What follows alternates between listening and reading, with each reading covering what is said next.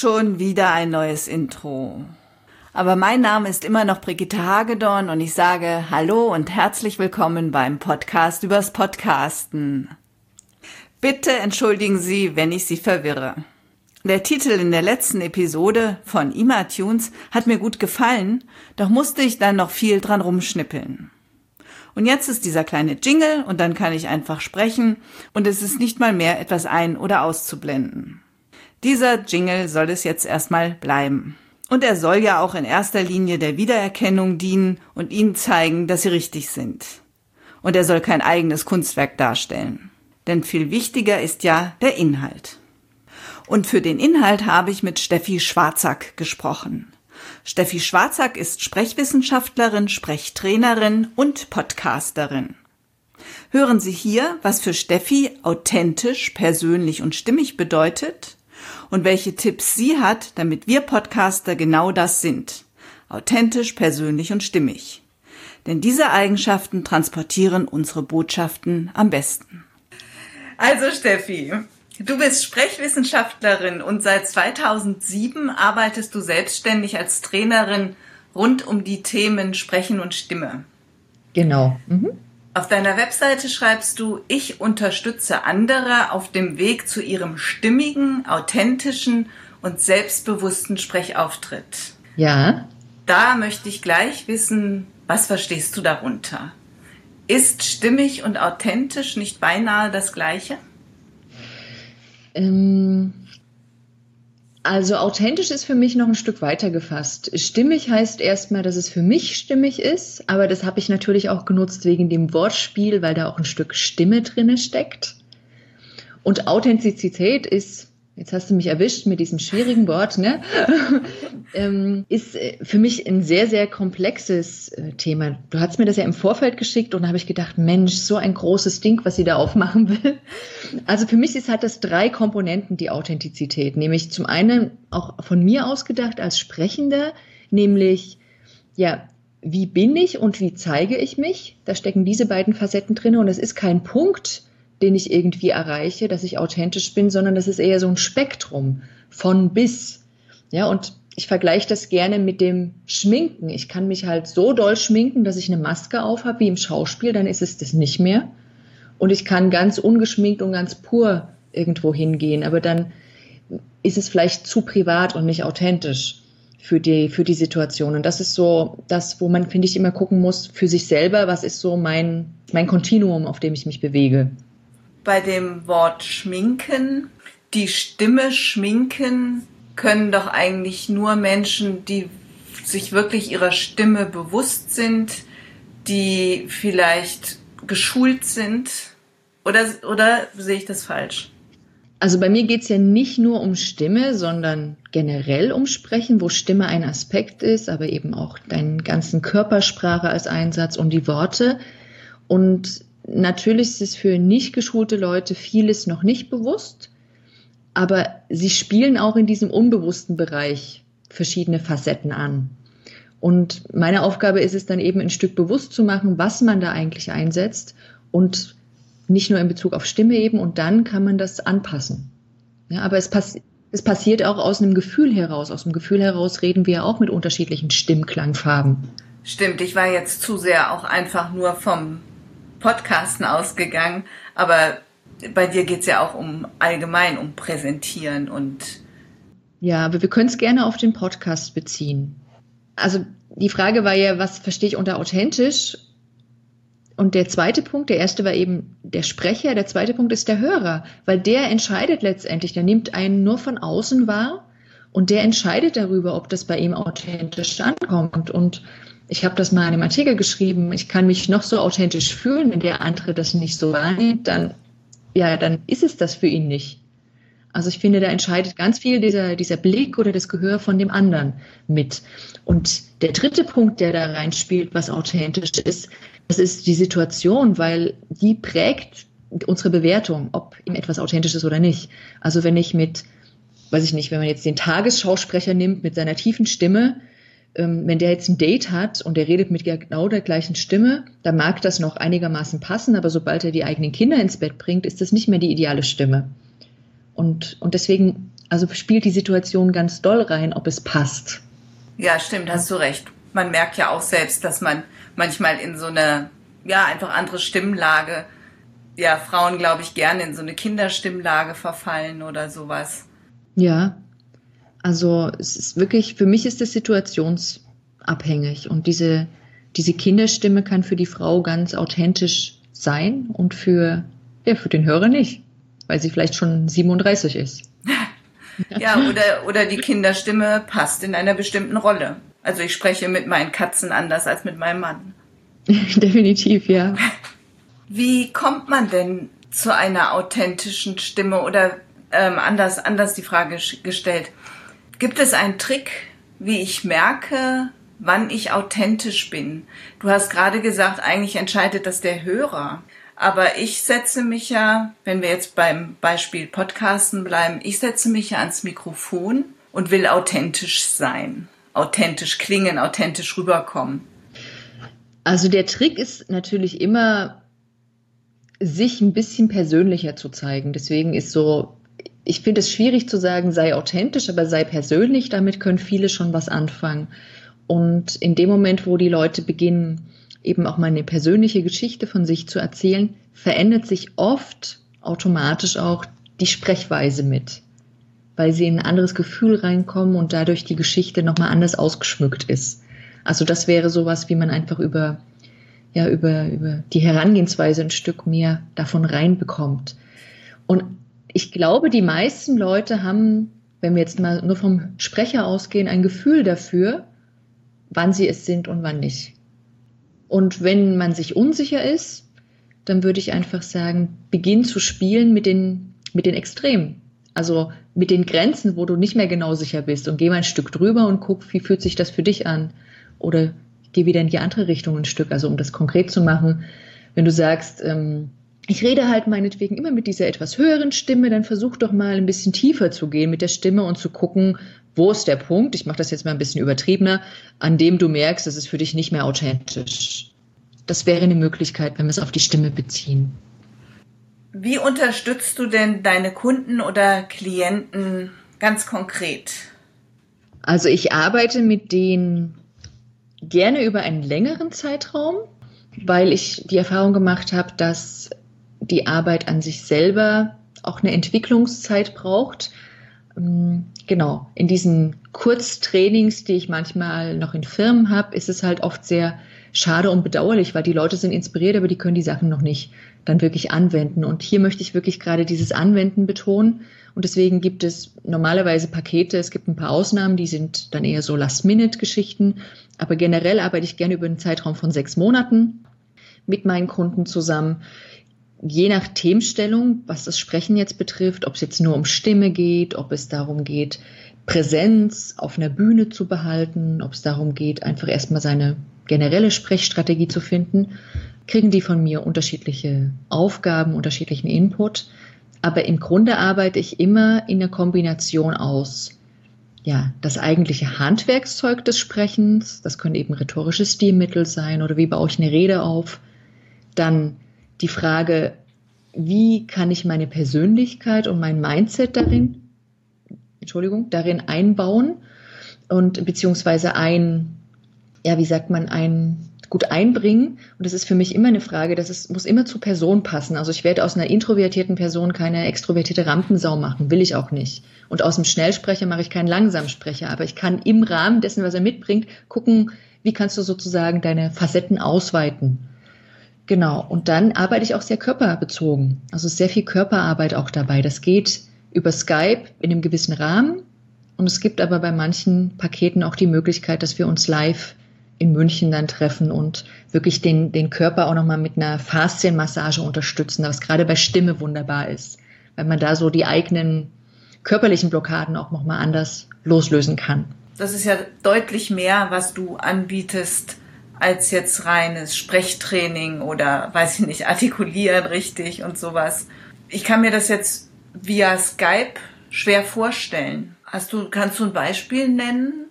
ich finde, die größere Herausforderung war für mich zu sagen, wie kann ich denn die eigentlichen Stimmen- und Sprechübungen per Skype machen? Weil alles, was mit Mindset zu tun hat, fand ich relativ gut möglich, das über, über Skype zu machen. Ähm, und das kann man sich, also meine Pakete kann man sich so vorstellen, dass es gibt diese persönlichen Treffen, die wir eben dann über Skype haben. Und je nach, also je nachdem, bei einem Stimmtraining machen wir Übungen zusammen dass ich mir die nochmal vormachen lasse, dass wir auf die Tonqualität machten. Wir machen, wir analysieren gemeinsam die Tonaufnahme. Und wenn es dann um eher um Stimmung geht, um Persönlichkeit, um ja, Selbstwert, Selbstbewusstsein, dann gibt es auch Intervention, also Coaching-Momente sozusagen, an denen wir auch arbeiten können. Mhm. Also das geht auch per Skype. Und meine Klienten, die kriegen dann eben nicht nur diese Skype-Sitzung, sondern die kriegen eben die Übung auch per Video oder per PDF-Anweisung eben zwischendurch auch, dass sie genau wissen, was sie tun können. Ah, das ist super. Das heißt, du zeichnest dann eure Sitzung auf oder erstellst du dann nochmal ein Video direkt? Nee, ich habe eigene erstellte Videos, die ich ähm, dann zur Verfügung stelle. Je nachdem, was eben der Schwerpunkt ist. Genau. Hm, das ist ja schick. Ja, dann ähm, muss ich nicht immer alles neu machen, sondern derjenige kann schon mal mit Arbeiten anfangen, bis wir unseren ersten Termin haben zum Beispiel. Bei manchen Dingen geht das. Bei manchen will ich auch noch was erklären, ne? Na sicher. Du teilst dein Wissen seit neuestem auch in einem eigenen Podcast und zwar heißt der Zeig dich und sprich. Mhm. Und ähm, wie bist du denn zum Podcasten gekommen? Ja, das war ein längerer Weg bei mir. Ich, ähm, also generell vielleicht noch, generell war in mir immer der Wunsch oder der Antrieb, dieses flüchtige Medium Sprechen irgendwie fassbar zu machen und ein Stück festzuhalten. Und ich finde das irgendwie in Produkten Dinge greifbar zu machen halt sehr schön. Und da war für mich die Frage, womit mache ich es denn jetzt haltbar? Ist es eher das Audio oder ist es Video? Ja, und Vorher hatte ich schon den Blog und dann bin ich nochmal in mich gegangen und habe so gemerkt, okay, ich möchte gern den Fokus wirklich auf das Sprechen und die Stimme legen und weniger auf das Bild. Und dann war klar, ich möchte Audios machen. Das war für mich der erste Schritt, dass ich eben angefangen habe, für Kunden Audios einzusprechen. Und daraufhin habe ich ein gutes Feedback bekommen und habe dann sozusagen die Motivation von denen geschenkt bekommen, zu sagen, okay, jetzt mache ich meinen, jetzt traue ich mich einen Podcast draus zu machen. Und ich habe das, muss ich sagen, das habe ich jetzt nicht 2016 ganz neu gemacht, bloß ich habe es zum ersten Mal richtig verstanden. Ich hatte, ich habe, äh, glaube ich, vor vier Jahren jemanden kennengelernt, die schon Podcast hatte, hatte mit der zwei Folgen auch mal aufgenommen und daraufhin dann eigene Audios aufgenommen, die auf die Website gestellt und dachte, ich hätte schon einen Podcast. Jetzt weiß ich es besser. genau. Aber genau, so habe ich auch dazu gelernt. Und im Rahmen meines Studiums, was ich ja Ende der 90er Jahre begonnen habe, da haben wir natürlich auch Tonaufnahmen gemacht. Wir haben selber mal für andere Studierende, die ein Projekt hatten, eben als Sprecher fungiert. Aber damals war das technisch echt herausfordernd. Und das Einzige, was in meinem Kopf hängen geblieben ist, ist, dass das Technische nichts für mich ist. Und damit habe ich das damals wirklich auf die Seite geschoben und das erstmal abgetan. So. Und so, so war mein Weg sozusagen. Der war nicht so steil und gerade. Und ich hoffe, du hast jetzt gemerkt, dass es gar nicht so viel Technik ist. Genau, ich merke, dass es machbar ist und wenn es mal nicht machbar ist, weiß ich, wen ich ansprechen kann. Sehr gut. Hörst du auch viele Podcasts? Ja, also schon. Es gibt so Zeiten, wo ich auch meine Hörpause mache und dann gibt es wieder Zeiten, wo ich sehr viel höre. Also das wechsle ich so ein Stück ab. Ähm, genau, aber ich höre sehr gerne Podcasts. Und eine der, also mit die ersten Podcasts, die ich gehört habe, waren halt diese ganzen Abenteuerleben ähm, ja. Reihe vor, ja, vor vielen Jahren. Die höre ich jetzt gar nicht mehr so aktiv, aber eben vielleicht vor vier, fünf Jahren habe ich die sehr viel gehört. Ja, die sind auch klasse und da gibt es ja mittlerweile irgendwie, ich glaube, über 30 genau, ja. unterschiedliche Podcasts. Wenn du, wenn du so Podcasts hörst, fällt dir denn da immer was auf, wo du, wo du vielleicht so, so allgemein Tipps für Podcaster geben könntest? Oder ist es doch sehr unterschiedlich, was das Sprechen angeht? Also es ist unterschiedlich, aber es gibt so vielleicht so, ich überlege jetzt gerade drei, vier Dinge, die, die ich nennen kann. Also zum einen fällt mir auf, es gibt halt einen Typ Podcaster, der ja, der eher ruhig und monoton spricht. Und das ähm, ist aber fürs, fürs Hören oft nicht so angenehm, wenn es zu ruhig ist und zu monoton, weil es macht mit unserem Gehirn, dass wir eher in eine Art Trance geführt werden, dass wir fast ein bisschen einschlafen. Und das finde ich anstrengend.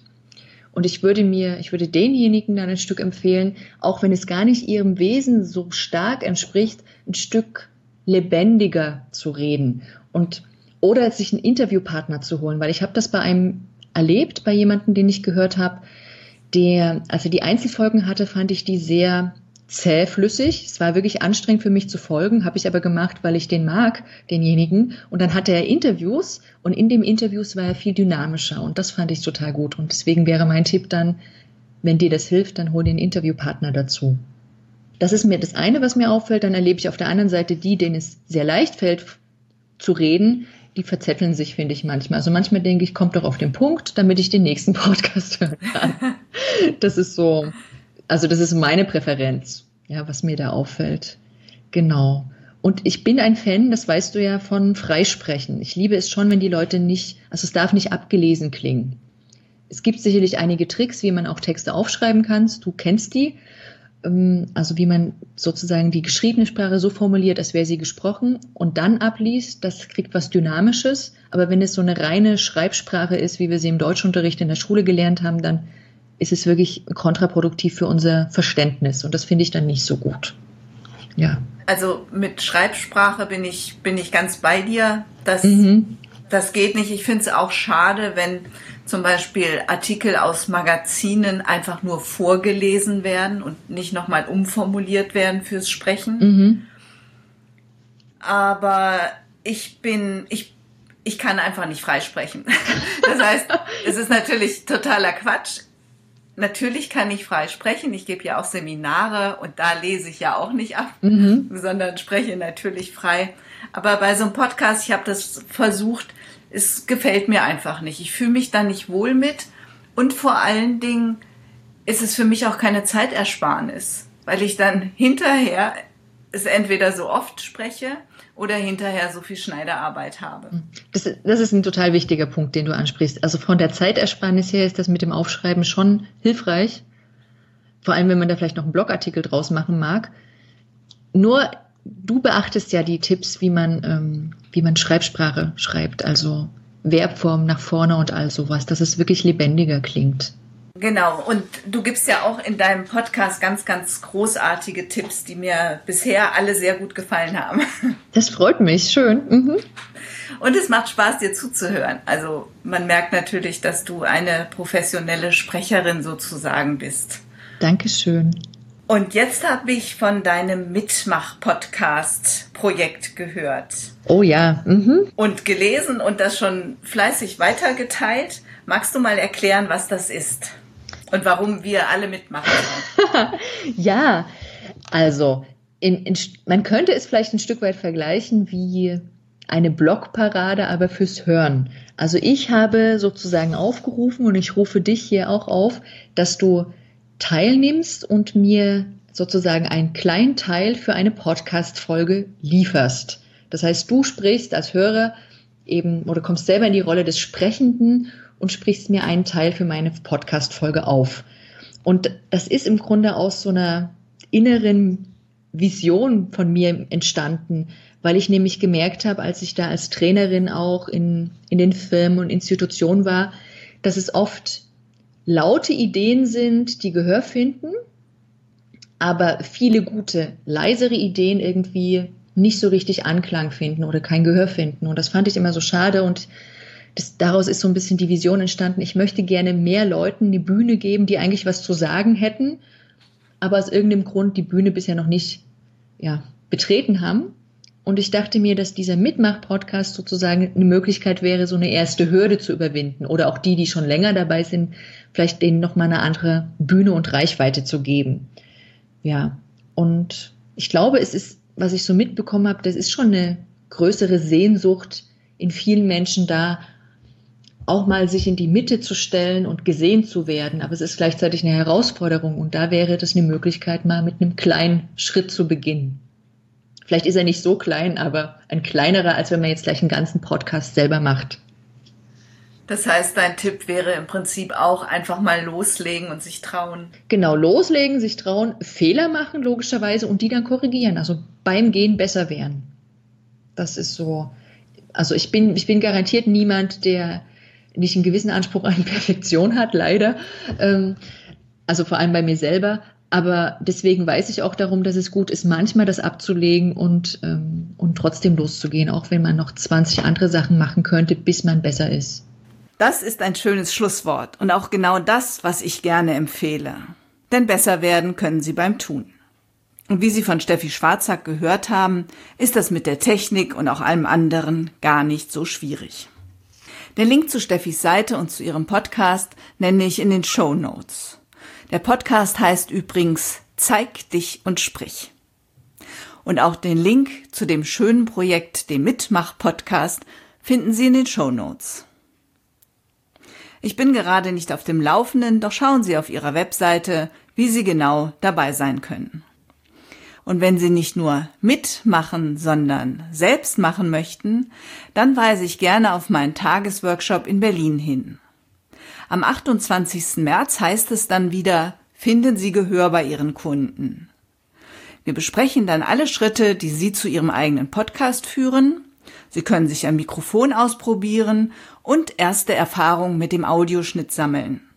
Der Workshop findet im Rahmen der Veranstaltung der Gabal Regionalgruppe Berlin-Brandenburg statt und kostet sie nicht mal 100 Euro.